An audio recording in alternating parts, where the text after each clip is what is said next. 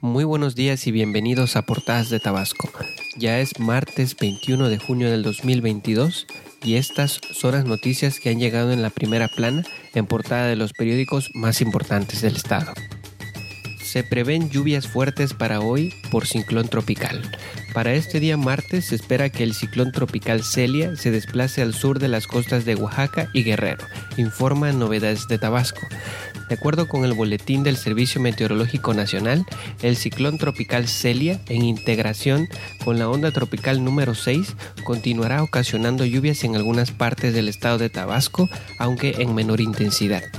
El Servicio Meteorológico Nacional pronosticó que para este día y en las próximas 48 horas se esperan lluvias fuertes con puntuales muy fuertes de 50 a 70 milímetros en algunos puntos del estado.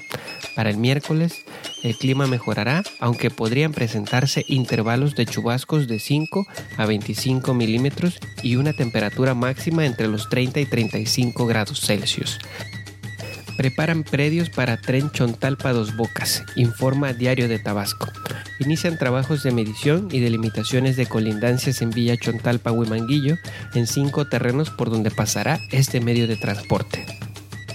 Juego de Estrellas en Tabasco. Informa ahora Noticias que la Liga Mexicana de Béisbol anunció que después de 37 años, el clásico de media temporada se va a realizar en el estado, en Nuevo Parque Centenario, 27 de febrero.